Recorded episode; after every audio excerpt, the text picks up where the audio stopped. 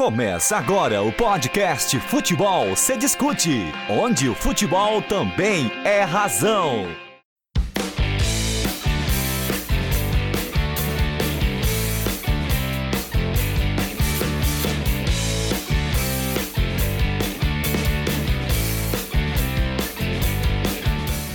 Salve, salve apaixonados por futebol, bem-vindo ao podcast Futebol se Discute. Eu sou o Nilson Júnior. Aqui receberemos analistas para discutir assuntos controversos ou não do universo do futebol. No pontapé inicial do podcast, discutiremos sobre a evolução do futebol. Para isso, recebemos os colegas e analistas Matheus Januário e João Iso. Olá, João, tudo bem? Fala Nilson, prazer aí estar participando desse podcast, aí um tema muito importante, muito útil. E embora seja uma ideia temporal, ela acaba valendo para o futuro aí, né, mais do que nunca, né. É, para quem não me conhece, é, é, meu nome é João Pedro Iso, tenho 23 anos, sou jornalista formado e tive passagem pelo Footstats, né, empresa de estatísticas aqui que coleta dados do futebol brasileiro e internacional também, né, e acabei uh, também re é, realizando o trabalho de conclusão de curso na época da faculdade sobre a gestão do futebol brasileiro. Então, espero ajudar aqui né, no debate desse, desse assunto tão interessante. E para quem quer acompanhar meu trabalho, é, pode seguir lá no Twitter, é João Underline IZZO. Tem gente que tem dificuldade para entender, mas soletrando acho que fica mais fácil. Podem acompanhar todos os meus posts lá que, é, que a gente fala de tudo e mais um pouco. Perfeito, João. Maravilha. Então, Seja muito bem-vindo, Matheus Januário. Um prazer, você que é um grande atleticano e apreciador desse esporte maravilhoso. Muito boa tarde, boa noite, bom dia para você, Nilson, e para você, ouvinte do nosso podcast. É isso aí, estamos chegando agora para debater essa evolução do futebol, né, Nilson? Vamos trazer aqui o que foi de positivo, o que foi de negativo, sobre nossa ótica e espero compartilhar com vocês muito conhecimento. Para quem não me conhece, eu sou Matheus Januário, tenho 29 anos, estudante de jornalismo já atuei por algumas web rádios como principal web rádio O Melhor do Futebol e como o Nilson mesmo disse, sou um apaixonado pelo nosso esporte e vamos aqui debater hoje, Nilson. Perfeito, valeu, Matheus, seja muito bem-vindo.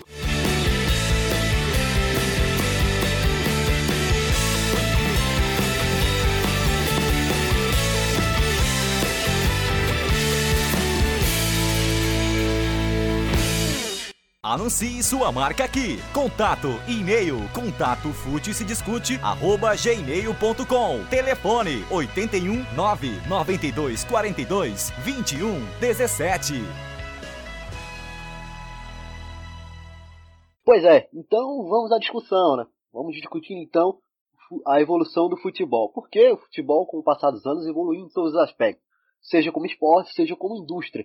Portanto, aqui discutiremos tanto seus benefícios quanto seus malefícios uh, a respeito disso. Então, a gente pode começar né, definindo para o pro, pro nosso ouvinte o que foi de fato essa evolução, né? porque, evidente, durante os anos 80 na Europa, a gente pôde notar isso, e aqui no Brasil também, né? principalmente no, nos anos 2000, aqui no início dos anos 2000 em diante, a gente viu aí uma mudança brusca no futebol, é, chamada era moderna da bola e que isso foi expressado né, nesses dois aspectos que a gente citou, tanto industrialmente como é, tecnicamente, né, como esporte. E para começar, acho que é interessante a gente analisar as questões financeiras dessa discussão, né, porque é, a gente vê aí o futebol cada vez mais profissionalizado de algum modo, né, os clubes é, na Europa isso é mais expresso, mas aqui no Brasil a gente também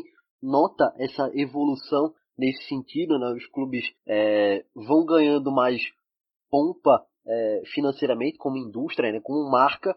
É, e isso, para alguns, por exemplo, seria inclusive um efeito não lá tão positivo, visto que o clube poderia ser visto como uma empresa, um negócio, para muitos isso não é interessante. É, o que, é que, vocês acham é, a respeito justamente dessa questão, é, dessa organização financeira, eu diria, dessa mudança de patamar? Quais seriam as suas considerações gerais a respeito dessa questão? Bom, o, Nilson, acho que você pontuou legal, né? Nos anos, no início dos anos 2000, quando a gente entra nesse século 21, acaba tendo um crescimento, um boom muito grande, né? Financeiramente falando, não só aqui no Brasil, mas também na Europa, né?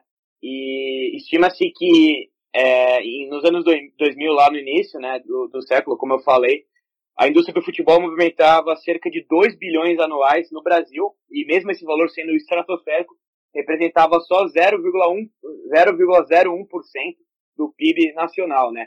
E isso acabou mudando, né? Que nos anos 2010 é, esse valor é, continuou aumentando e chegou em 2,18 é, bilhões de reais é, de movimentação entre os clubes e produtos, serviços aí na indústria do futebol. Mas é interessante a gente também pegar o, o, o como foi antes, né? Você pontuou bem na década de 80 é, foi uma época que a, os, os, clubes aqui no Brasil começaram é, alguma ideia de projeto de união.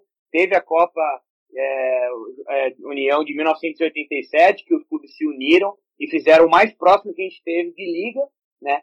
E desde então a gente acabou não tendo esse, essa, esse desenvolvimento que era esperado, né? Acabou no ano seguinte já mudando, né? Porque os clubes sempre trataram de maneira individualizada é, o, a venda de, de direitos de transmissão, é, não gostavam muito de, de unir é, realmente as forças para pensar no coletivo e sempre teve aquela ideia de que, pô, se eu posso ganhar mais individualmente, por que eu vou me unir com, com outros, outras agremiações, né? E aí, já nessa década de 80, é, mais precisamente no ano de 1984, é, surge é, os primeiros patrocínios é, esportivos, né?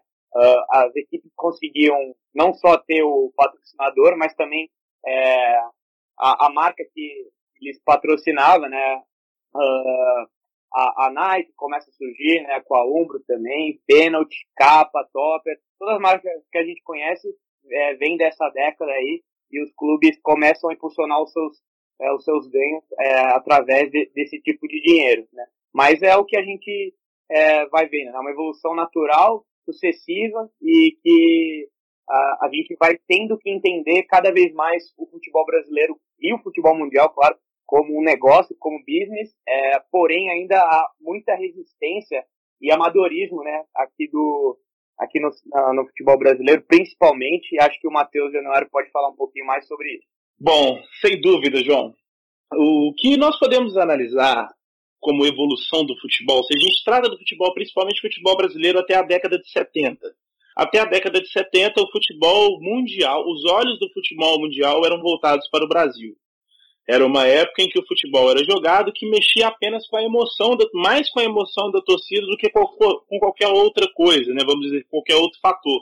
A torcida tinha um papel mais importante, o amor pelos clubes tinha um papel importante. Tanto que era normal ver jogadores, por exemplo, passar a vida inteira num clube, era muito normal, e hoje em dia, se a gente for pensar, é praticamente inimaginável. É, é quase, são casos raríssimos, como do Rogério Ceni, por exemplo, do Marcos, que aconteceu recentemente na era moderna do futebol. Mas a partir dos anos 80, o, com, com, o fato do Brasil ser visto até a década de 70 como o Eldorado do futebol, vamos dizer assim, a, a, as principais peças do futebol estavam aqui, começou a ser estudado e na década de 80 começou a globalizar o futebol. As ideias começaram a ser compartilhadas, é, a partir daí, jogadores brasileiros sendo importados para a Europa, né? como o caso do Zico, por exemplo, que foi um caso na década de 80, entre outros, que conseguiu fazer história na Itália, e com isso começou a movimentar muito dinheiro, as marcas foram se valorizando, e hoje a gente tem esse recorde. Se antes movimentava 2 bilhões, o futebol todo, hoje em dia não dá para imaginar, né? Então, é uma indústria muito grande, move muito dinheiro, sustenta muita gente e, com certeza, hoje em dia se tornou uma coisa muito maior, se tornou o, o esporte hoje se tornou uma mina de ouro, bem dizer. Né? Pois é, e o Matheus aí citou essa questão, né, dos, dos jogadores de futebol, né? Porque a gente via, de fato, né, anteriormente, uma relação mais umbilical né, com o clube. Acho que os dois últimos exemplos aí é, do futebol mais atual que a gente, mais, mais contemporâneo, podemos dizer assim, mais próximo do, do tempo aí. É, os dois exemplos são realmente o Rogério Ceni no São Paulo e o Marcos né, no Palmeiras.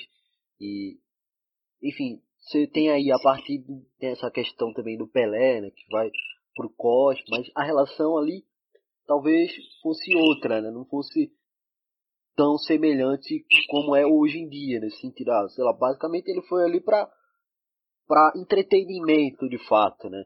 Mas hoje a gente não, não vê mais essa esse tipo de, de relação. Né? Os clubes, às vezes os jogadores saem daqui sem mesmo criar um tipo de identidade com, com algum clube local, né? E às vezes isso prejudica o próprio jogador. A gente pode citar o exemplo, é, assim, prejudica em outro sentido, no sentido é, sei lá, talvez emocional mesmo, porque não digo do próprio jogador, mas da relação do torcedor com o jogador. Eu cito um exemplo aqui, por exemplo, da relação que o torcedor brasileiro tem com o Firmino do Liverpool, né? É uma relação um pouco. Porque ele vai nesse exemplo de cara que não, não, não criou uma identidade com nenhum clube daqui, e saiu, foi desconhecido, de repente surgiu e jogou uma Copa do Mundo com a seleção brasileira. Isso pode ter algum tipo de relação. A gente vê que, que realmente havia, até mesmo parte da imprensa, uma, uma, uma ala da imprensa, um, uma certa rejeição que tecnicamente não era justificada com o jogador. Mas é, a gente citou aí justamente esse exemplo né, de, de relações de fato. Né, e a gente percebe que isso não acontece mais, mas é preciso notar que é um fruto até mesmo da própria globalização da bola, porque a gente tem aí é, os clubes ganhando muito bem financeiramente e fortalecendo até mesmo suas categorias de base nesse sentido. Mas é bem verdade que certamente os clubes mais globalizados às vezes não esperam sequer um jogador ser produzido por algum time daqui, né? Já começam a crescer para para criar as, as, suas próprias academias aqui no país nesse sentido, né? Com certeza, Nilson, são pontos muito interessantes e, e você tocou no, no último caso ali, que, que é a questão dos, é, dos, dos, clubes europeus, eles já iniciam esse trabalho de transição é, do jogador bem lá quando ele está no, no sub-9, sub-10, sub-11, já traz as academias para o país, né, nos dias mais recentes aqui no Brasil, e já pegam e exportam esse jogador.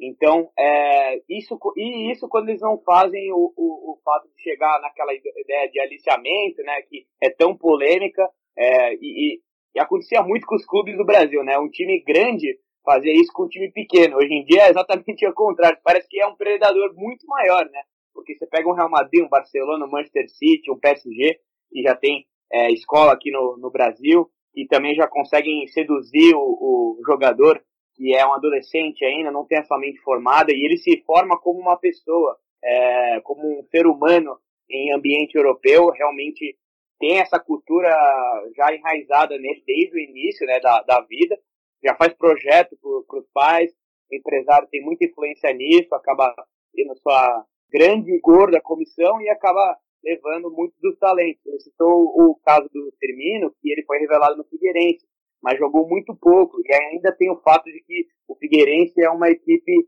é, modesta do futebol brasileiro, né? não, não tinha muito o que fazer, não tinha como segurar.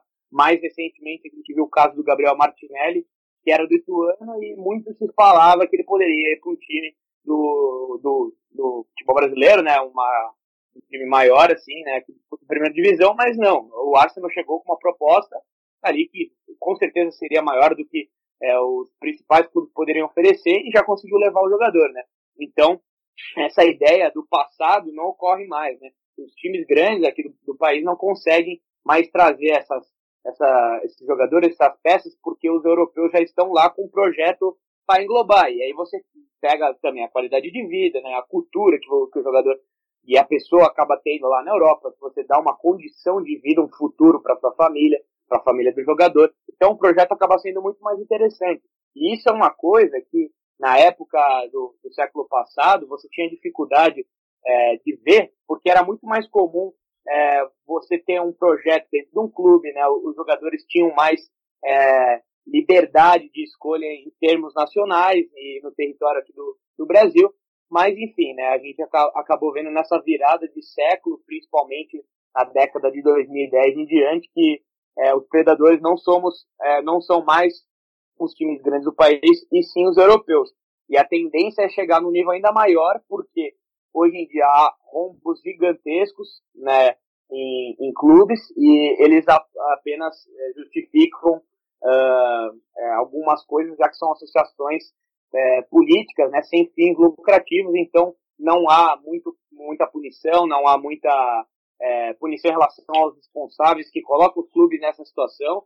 E, e aí vai aumentando a dívida e a gente consegue ver que 95% dos clubes do país, não estou nem da primeira divisão, estão muito endividados e não há nem projeção é, sobre melhora, e enquanto isso, né, o futebol europeu acaba nadando embraçado, e isso se reflete na seleção, como você falou, né, Nilson? Então, uh, é um, um gap muito grande e a tendência é acabar aumentando ainda mais se nada for feito.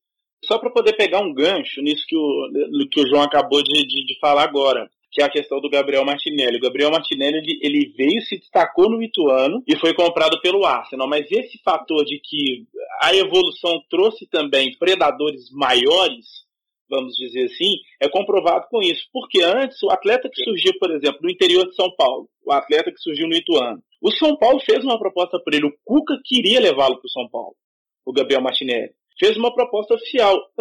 Antes dessa era moderna do futebol, o atleta se preparava para jogar no grande clube do país.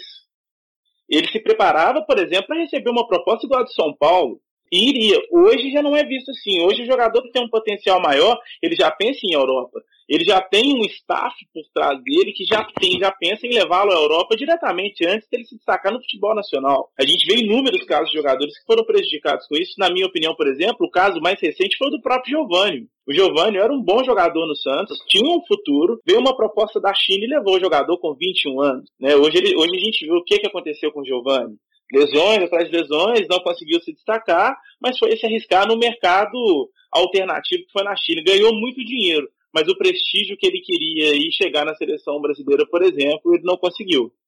É, de fato, né? Uma questão muito interessante esse ponto aí que você destacou. E o, o João, o João voltando para as questões dos clubes, gostou muito interessante essa questão né, da, das organiza da organização financeira do, dos clubes, né, que hoje com a profissionalização é muito mais cobrado, muito mais fiscalizada e, e que realmente a organização financeira ela de fato traz benefícios muito bons, né, essa era aí do Flamengo, né, que desde 2016 vem brigando por títulos e no ano de 2019 conseguiu é, a Libertadores, explica muito bem isso, né? Foi um processo. De fato, a gente percebe que é algo positivo né? questão de uma maior profissionalização financeira do, do ponto de vista dos clubes. É importante, né? Sem dúvida, Nilson. Inclusive, tudo, tudo se profissionalizou no futebol. Praticamente tudo. Os treinamentos, o jogo, as finanças. Só não foi. A única coisa que não modernizou, o único setor foi o departamento financeiro. Né? Se a gente for ver as dívidas dos clubes hoje, são dívidas astronômicas. Eu vou citar um exemplo. Hoje o Atlético tem uma dívida avaliada em 700 milhões. O Atlético Mineiro é o caso da dívida que ele tem. Ele tem em dívidas fiscais, me parece, dívida em confisco, me parece, me parece que são 300 e poucos milhões. E o Atlético teria a opção de vender um patrimônio dele, que é um shopping que está aqui em Belo Horizonte, avaliado em 400 e poucos milhões, seria o suficiente para pagar essa dívida teoricamente, mas como o próprio presidente falou, não é possível você se desfazer de um patrimônio desse sem mexer no estatuto do clube. Porque senão você acaba com suas dívidas fiscais aqui, entra o outro presidente vai fazer as dívidas do mesmo jeito. As dívidas logo ali na frente vai ter e já não vai ter o patrimônio para poder socorrer. Então, o planejamento financeiro dos clubes, hoje, eu encaro como o maior desafio para ter essa modernização completa no futebol brasileiro. Certamente, né? E evidente que as, que as dívidas, de fato, são enormes dos clubes, mas vale destacar o ponto de que, fato, é, as receitas também são enormes. As vendas de jogadores, é, televisão, produtos vendidos, ingressos e tudo mais, são uma somatória aí de coisas que fomentam um valor né, financeiro para o clube enorme, mas que isso não é devidamente aproveitado devido aos comprometimentos que são feitos, né, de fato como o próprio Matheus citou, o próprio João também, a responsabilização nesse sentido dos próprios dirigentes é um ponto que poderia ser é, trabalhado para que de fato é, nesse aspecto o futebol, principalmente aqui no Brasil, né? na Europa a gente não vê tanto essas questões, apesar, inclusive porque diferente é, daqui na Europa, de fato dá em falência, é, a gente não, não vê isso aqui no Brasil, então fica mais fácil né, para esses é, dirigentes comprometerem o, o clube, né, financeiramente falando.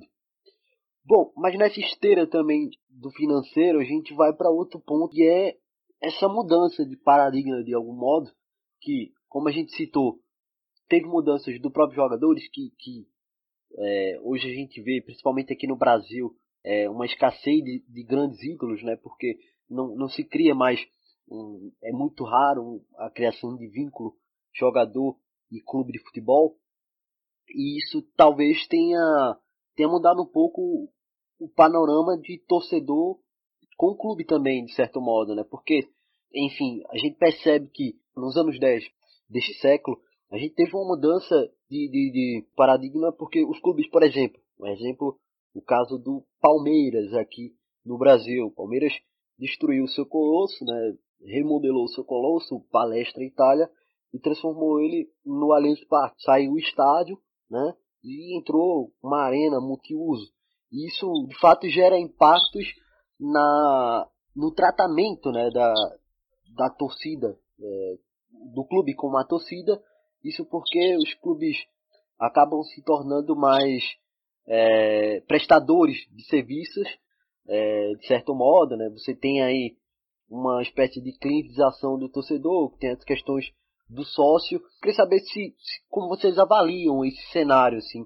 Vocês acham que existe um meio termo aí, é, por exemplo, de fato é um caminho que precisa ser perseguido, a questão da mudança, da mudança desse padrão, ou é preciso entrar em meio termo com relação a esse tratamento né, com, com, do torcedor, porque muitos alegam que, por exemplo, o torcedor comum, talvez até mais apaixonado, que tem um maior vínculo, foi afastado, né? Porque, enfim, você tem uma mudança aí de patamar de estádio, por exemplo, os preços dos ingressos sobem. E aí, é, como a gente vai ajeitar a problemática aqui, esse, esse tipo de problemática aqui no Brasil? Mas, por exemplo, na Europa você tem um exemplo da Alemanha, que a Alemanha, todos os as as classes né, sociais são contempladas é, nos estádios. Né? Você tem carnês para torcedores de todas as classes sociais, com espaços privilegiados, e tem também os ingressos a preço popular, em que as pessoas também podem é, prestigiar o evento, prestigiar seu clube de coração. Como encontrar o meu termo para esse processo aí que é, também se coloca como um processo de evolução do futebol em algum modo? Então, Nilson, é, eu acho que não dá para a gente dar as costas, é, os clubes não podem dar as costas para a modernidade, para a globalização, é, a industrialização do, do meio, né? Uh, saem na frente as equipes que conseguiram fazer isso de forma sustentável. A gente consegue ver que é, muitos clubes que, que conseguiram chegar nesse estágio é, de sustentação acabaram colhendo os frutos de algum, de algum modo, né? Uh, citando alguns estádios aqui, alguns clubes que acabaram ou criando seus estádios, construindo ou reformando, a gente consegue ver Grêmio com, com Arena do Grêmio, Corinthians com Arena é, Corinthians, o Palmeiras com Allianz Parque. É, enfim, você vê que esses times em especial conseguiram é, monopolizar praticamente os títulos na, na, década passada. E isso não foi coincidência, porque você consegue atrair o seu, o seu cliente, que é o torcedor, a consumir os seus produtos, você faz com que ele invista no seu sócio torcedor e faça com que é, re, gere renda para os clubes. A bilheteria aumentou consideravelmente é, o valor do preço médio dos tickets, é, fazendo com que gere renda. Só que aí a gente tem cada caso diferente. O Palmeiras conseguiu ali um, um negócio impressionante que foi é, fidelizar o nome logo na construção do seu estádio, que foi totalmente reformado, né? Como você tinha dito antes, o Colosso é, Palestra Itália virou o Allianz Parque, né, com, com a parceria da W Torre, e nisso, é, como se fosse um aluguel ali pelos próximos 20 anos desde a construção, o Palmeiras conseguiu um modelo muito sustentável, que, se, que gere sozinho né, esse, esse modelo, O Palmeiras praticamente é, não tem qualquer tipo de gasto além da manutenção diária e, e nos, nos jogos, mas de resto a W Torre faz a administração e conseguiu pagar. O Corinthians não teve essa mesma sorte porque não conseguiu vender o name rights é, do, do, do, estádio. Então, desde o início foi, é, foi chamado de Itaquerão e, ou Arena Corinthians. Então, desde, desde ali já foi difícil você gerar essa relação intrínseca com o torcedor, uh, que acabou pegando gosto pelo nome e não adianta, né? Também falando do, do Grêmio, que tem a, a, parte da geral, assim como tem nos dois outros estádios que eu citei, né, que é a, a, o setor mais popular, que você não precisa ficar sentado, que você consegue sentir mais emoção do jogo, como nos anos anteriores, né, na década e nos séculos passados.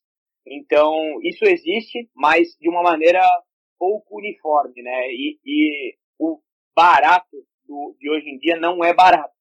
Essa é a questão que acaba pegando. A gente não tem uma organização, como você citou na Alemanha, que os carnês são vendidos antecipadamente é, dentro da temporada, porque você sabe quando que vai ser o jogo dessa equipe. No dia não vai ter alteração, porque é fora um grande evento, né? Que aí os times sempre vão jogar ali, então o torcedor consegue fazer essa compra antes. E aí você não tem jogos disponíveis para de repente você fala, puta, eu quero ir no jogo, eu vou lá no estádio e vou na bilheteria. Não tem mais isso. organização. É a questão da venda é, é, organizada bem antes da, da, temporada começar, porque lá na Europa você tem essa facilidade. O calendário é muito bem distribuído, esse é um outro ponto que a gente pode falar, o Matheus pode falar um pouco mais também, que a gente não sabe o que, que vai ser de um clube aqui no Brasil. Ele pode jogar 65 partidas ou pode jogar 80. É muito variável, é volátil demais. Então depende muito se um vai ser eliminado, que aí a, o jogo é redistribuído em outra data. Então há muita desorganização nesse sentido, os clubes não conseguem se posicionar e não até aproveitam bem né, esse sócio torcedor que era para ser uma arma muito muito importante. E aí a gente ainda consegue ver que os direitos de transmissão são muito importantes e geram grande parte dos, da arrecadação dos times. Sem isso, né, que, que os clubes ficam presos a, a esse ponto, acaba não tendo esse tipo de, de renda. É, e marketing comercial, essa área também é muito importante e ainda falta um pouco de, de melhor, é, de lidar melhor né, com esse tipo de, de, de renda, né? E torcida e estádio acaba indo muito abaixo disso daí, que era para ser um dos principais ativos. Que é agora o principal ativo dos clubes, a venda de atletas. É inimaginável que um time consiga se sustentar se não tiver um certo número de milhões de, em vendas de atletas, e isso acaba é, contribuindo para afastar os jogadores de base, para eles irem embora quanto antes. Então, junta muito com o nosso primeiro ponto abordado aqui, né, Nilton? Então, é, acaba sendo uma, uma tristeza pensar isso, mas é a realidade porque a condução foi muito mal feita. Sem dúvida, João. Inclusive, eu acho que há um, um, uma falta de planejamento terrível nas competições no Brasil. Né? Os clubes não sabem, como você mesmo disse, quantas partidas eles vão jogar no ano. Eles fazem uma projeção de acordo com aquilo que, que conseguem montar para a competição e a partir para as competições e a partir dali consegue ter uma, uma ideia, uma métrica de onde pode chegar. Mas realmente essa, é, voltando ao tema da, da modelização, a, a relação do torcedor com o futebol mudou ela mudou e mudou muito nesses últimos anos. Por quê? O, o torcedor antes ele era, ele era apenas um, um, mero espectador, né? Ele, ele lógico, ele, tinha, ele tem um papel importante na, na finança do clube, inicialmente na compra de ingresso e, e etc e tal, mas não era a principal fonte. Vamos dizer assim, hoje os clubes precisam se reinventar. A principal fonte de renda dos clubes brasileiros hoje continua sendo a televisão continua sendo a televisão até hoje. A Globo, falem bem, falem mal, mas a Globo ainda é a principal fonte de renda dos clubes. Ainda.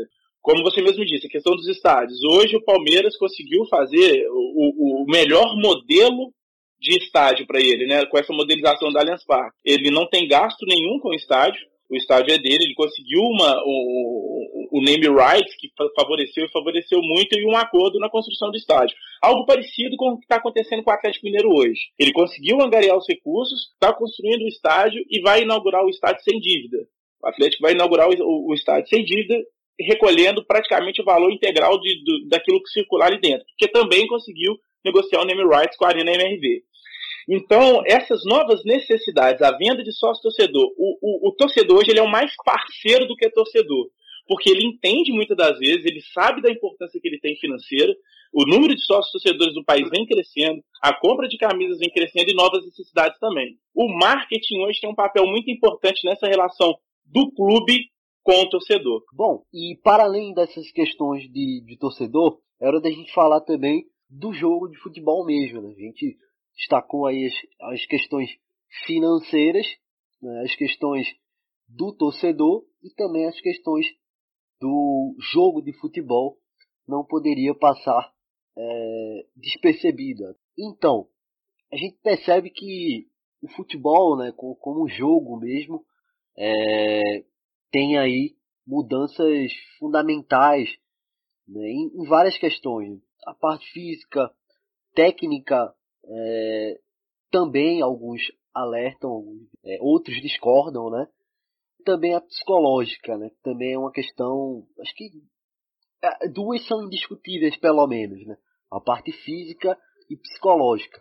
A técnica, certamente há, há, há quem possa discordar, mas quem concorda com isso tem excelentes argumentos para dizer que de fato tecnicamente o, o esporte evoluiu.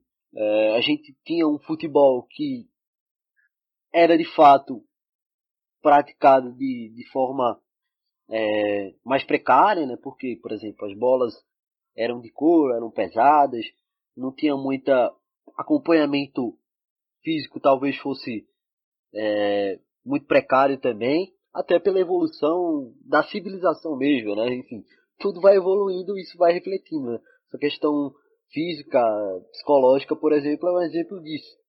A evolução foi muito positiva. Antigamente, um jogador não conseguia nem passar dos 30 anos de idade, porque tinha algumas, algum tipo de lesão e não conseguia se recuperar, porque faltava aparelhos te, é, tecno, tecnológicos de ponta que pudessem prorrogar o tipo de carreira, que poderiam tratar melhor esse tipo de jogador. É, não havia um, uma qualificação tão boa nos treinamentos.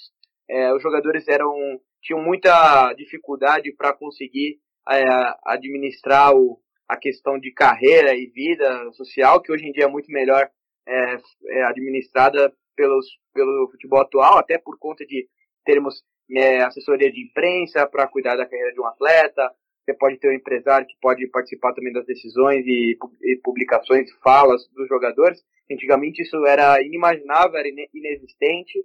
É, hoje em dia as redes sociais acabam moldando isso, né? Acaba sendo um tema muito, muito amplo mesmo. Mas para falar um pouco, é, também tem a questão da velocidade do jogo, a intensidade. O que, que é intensidade? É quando você consegue fazer a maior quantidade de ações com a bola, com e sem bola, é, no menor tempo possível, né? E aí tem essa ideia de velocidade, de rapidez, de melhor execução, é, e, e, que você consegue solidificar um pensamento na, no seu modelo de jogo, você passa isso para os jogadores, eles conseguem assimilar, e aí o, os movimentos ficam padronizados, e você consegue é, realizar maior tipo de jogadas, seja na, é, em qual fase do jogo for, né, na, no momento ofensivo, se for numa transição ou nas bolas paradas.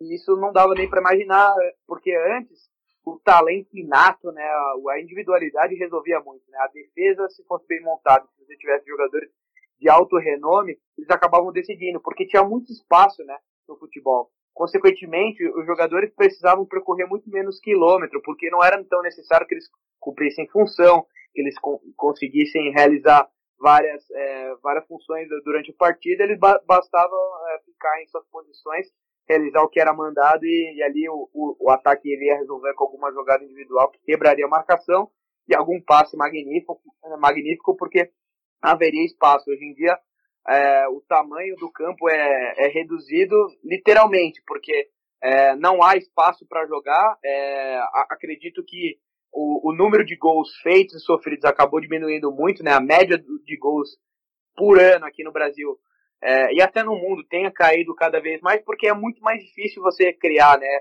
do que destruir.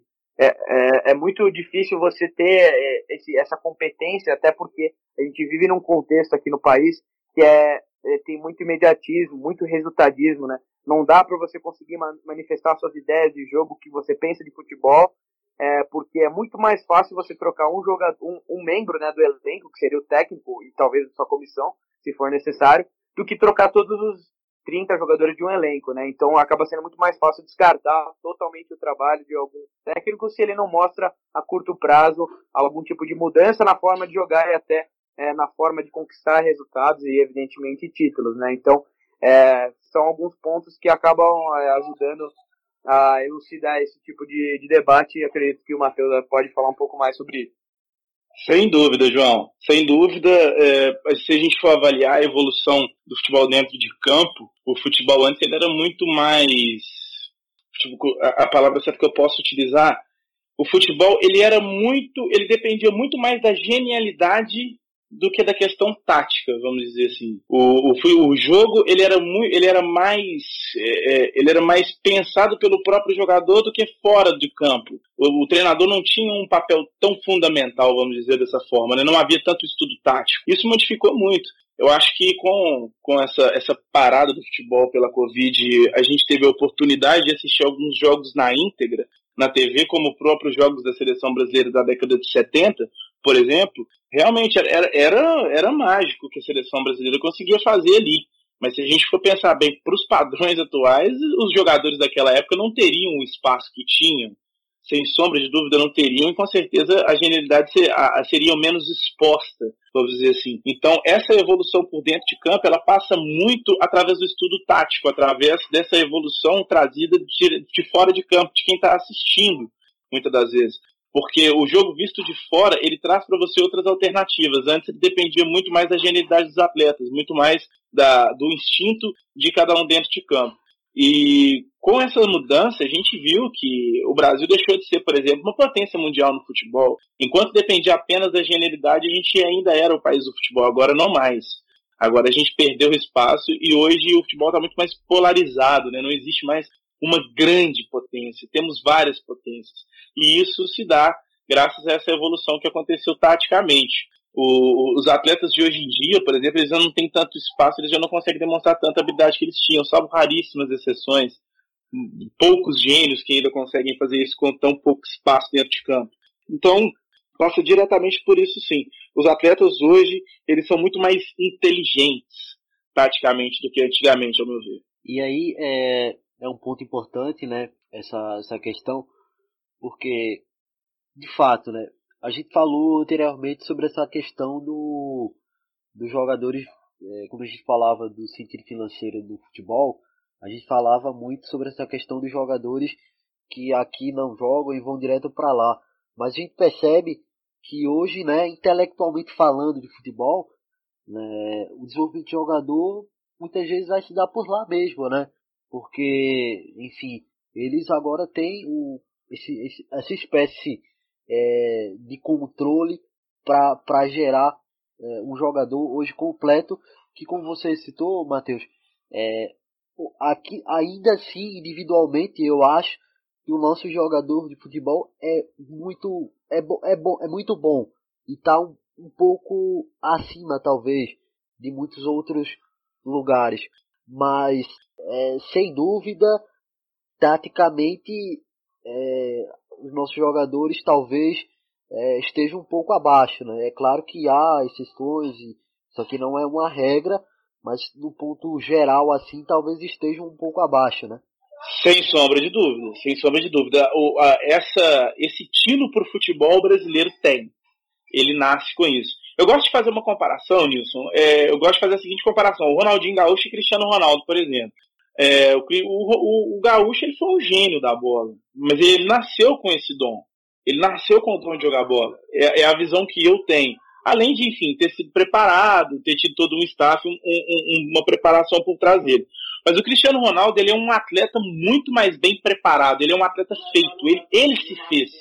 Ele não tem, tanto que ele, eu, eu, não consigo ver nele a mesma capacidade técnica do, do, que o Ronaldinho Gaúcho tem, por exemplo. Mas só que a capacidade física dele é muito superior.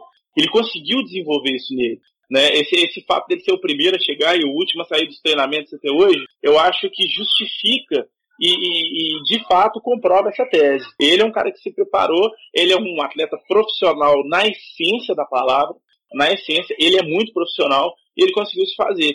Agora, o Ronaldinho Gaúcho não treinava tanto quanto ele, conseguia talvez os mesmos resultados, mas teve uma carreira menos, é, menos longínqua que a dele, porque não foi tão atleta como Cristiano Ronaldo, né?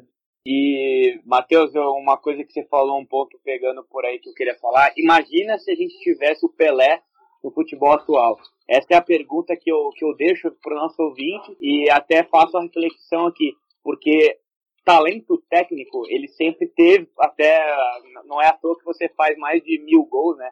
É o que é o que está registrado, é, é, sem ter sem ter qualidade. Você precisa mostrar isso é, ao longo dos anos. E o Pelé já conseguiu é, participar de uma Copa do Mundo com, com uma idade baixíssima, é, era até menor de idade na época, e conseguiu ali demonstrar um protagonismo absurdo, então tecnicamente ele sempre teve essa qualidade. Num futebol que era pautado é, pela individualidade, genialidade, como disse o Matheus, ele acabava reinando muito. Hoje em dia, você precisa de muito trabalho sem bola. Né? Eu, eu vi uma frase, é, agora eu esqueci de quem, é, de quem foi o autor, mas eu concordo plenamente que em 90 minutos de jogo, você passa o pé e toca na bola em 3 apenas. Então, os outros 87 minutos é, depende do que você vai fazer em campo e sem bola. Como você vai se posicionar, de que maneira você vai se posicionar, onde você deve estar, que função você deve exercer. Então, é muito mais questionamento, porque o, o jogador teve que acompanhar a evolução, a sucessão do futebol, né, nos tempos atuais, e, e ver como que ele deveria se portar. O jogador que não teve sucesso nisso acabou ficando para trás e competitivamente ele não conseguiu estar no mesmo nível dos outros. E por isso que o Cristiano Ronaldo é louvável nessa questão por ter se tornado um atleta exemplo, né, um cara que é, é, almejou chegar nesse nível, ele conseguiu tanto coletivamente quanto individualmente é, ter um sucesso absurdo. E tem, lógico, né, jogadores que já nascem com o dom, como é o Messi, né, como você citou anteriormente, que tem a individualidade, a genialidade, mesmo né, no futebol atual, que ele acaba decidindo muitas vezes para o Barcelona em terço final né, no, no campo de ataque, mas é, são dois extremos que a gente consegue é, ver se desenvolvendo né, nos últimos uh, 16, 14, 15 anos, enfim. Uh, e toda essa sucessão e, e, o nível dele foi mantido sempre até melhorando, né? Então a gente consegue ver que eles acompanharam e, sendo, e foram a tônica de uma evolução no futebol que, que acabou corroborando, corroborando com a melhor é, assim disputa que eu posso dizer assim que a gente consegue ver no futebol, pelo menos nesse século, né?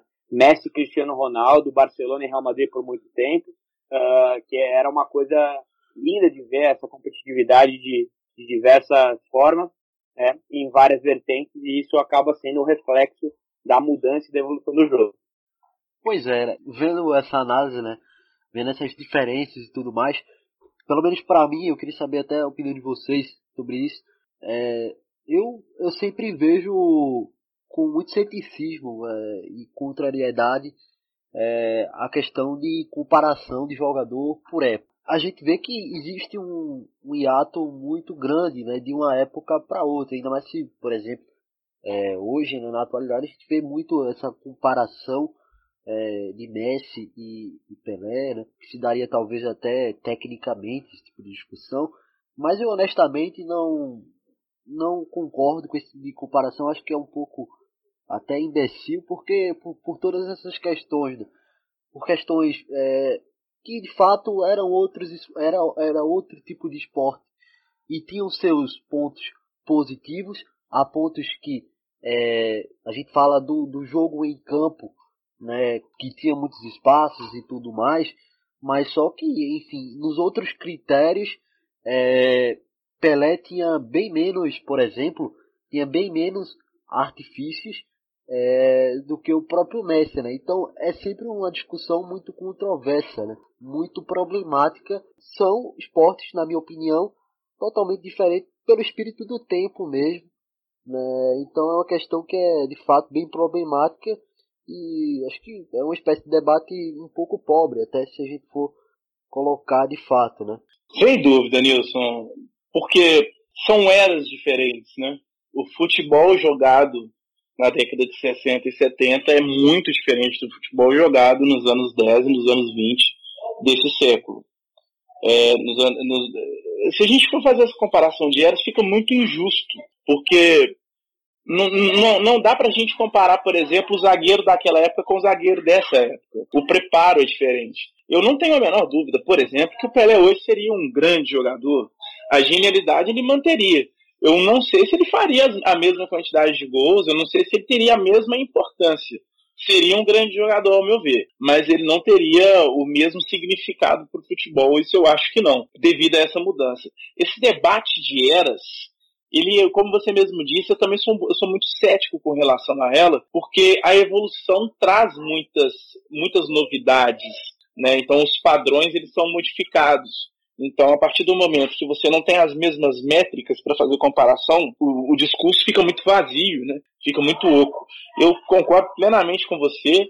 Eu acho que nós temos os melhores de cada época, vamos dizer assim. Nós temos o Pelé, no, de, que dominou uma era, o Cruyff que dominou outra, enfim, entre outros. Mas você julgar qual deles foi melhor, com sinceridade, eu não tenho competência para isso e eu acho que não tem ninguém competente o suficiente para fazer esse tipo de julgamento. E só para finalizar esse, essa parte da discussão, é, é isso aí também. É, eu fico curioso, né, de imaginar como que seria o Pelé e, e de fato não sei se ele teria tanto êxito. Com certeza na área, né, para fazer as finalizações, aparecer ali para finalizar, para chutar, ele, ele teria algum tipo de brilho, né? Só não sei se, se ele teria o mesmo que, que teve anteriormente, mas isso é, faz parte de cada época, né? O futebol, assim como a vida e a sociedade, é, por ser um reflexo da, do que a gente vive no cotidiano, acaba é, refletindo essas mudanças e a gente acaba tendo é, um, um constante aprendizado. Então, é, como a gente falou também, é, a gente disse de peças individuais, mas no coletivo, impulsionado por técnico, é cada vez mais é, tem, tem uma demanda, né, não só no futebol brasileiro, mas no mundial, de técnicos não só renomados pelos seus bons trabalhos, mas a que tipo de coisas é, e modelos de jogo eles conseguem introduzir e, e fazer com que as suas equipes assimilam, assimilem isso, né? Então é outro ponto importante, né? Que a figura do técnico acaba é, influenciando muito, né? Não só isso, né? Da sua comissão, das outras partes do futebol, né? A questão da analista de desempenho, também do massagista, do fisioterapeuta, preparador, preparador físico, nutricionista, são outros pontos que a gente deixa de lado em alguns momentos, mas são extremamente fundamentais para a gente conseguir entender e chegar no ponto que o futebol é, tá, tá, tá hoje e, e é muito bom, né? Porque a gente talvez não tenha é, essa, esse período Messi e Cristiano Ronaldo daqui a uns anos com outros jogadores, mas sem dúvida surgirão é, outros talentos e também é, falando coletivamente vai aparecer coisa muito interessante para a gente continuar tendo esse, é, esse tipo de debate é, e, e, entre todo mundo, né, todas as classes sociais. Acompanhe-nos nas redes sociais. Facebook, arroba Fute se discute. Instagram, arroba Fute se discute. Twitter, arroba Fute se discute.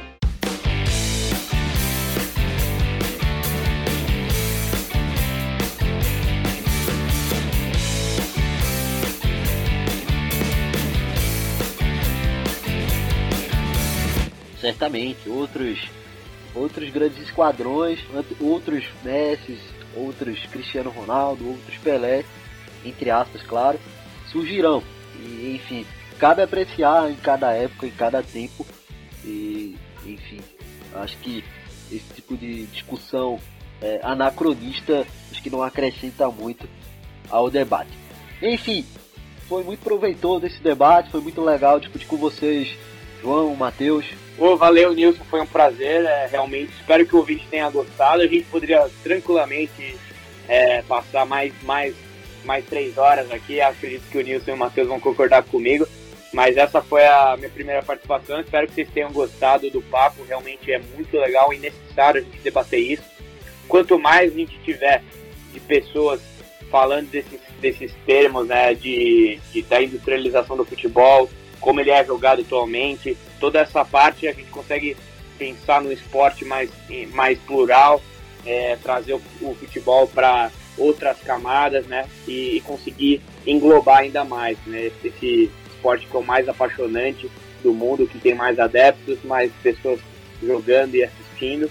Então, espero que vocês tenham realmente usufruído desse papo, tenha abrilhantado esse, é, ao conhecimento de vocês. Então é isso aí, um forte abraço da minha parte, querido ouvinte. É isso aí, João. Um abraço para você, um abraço, Nilson. Muito bom ter participado e certamente acho que a gente teria aí horas e horas e horas para continuar debatendo. É um tema muito rico, né? Ao mesmo tempo é um debate muito interessante. Espero também ter colaborado, ter contribuído muito com você, querido ouvinte, que usou um pouquinho do seu tempo aí para poder aproveitar um pouco do nosso conhecimento. Muito obrigado e espero contar com vocês nas próximas edições do nosso podcast. Um abraço, Nilson. Um abraço, João. É isso aí. Você pode nos acompanhar pelas redes sociais, arroba Fute se discute. Forte abraço. Até a próxima.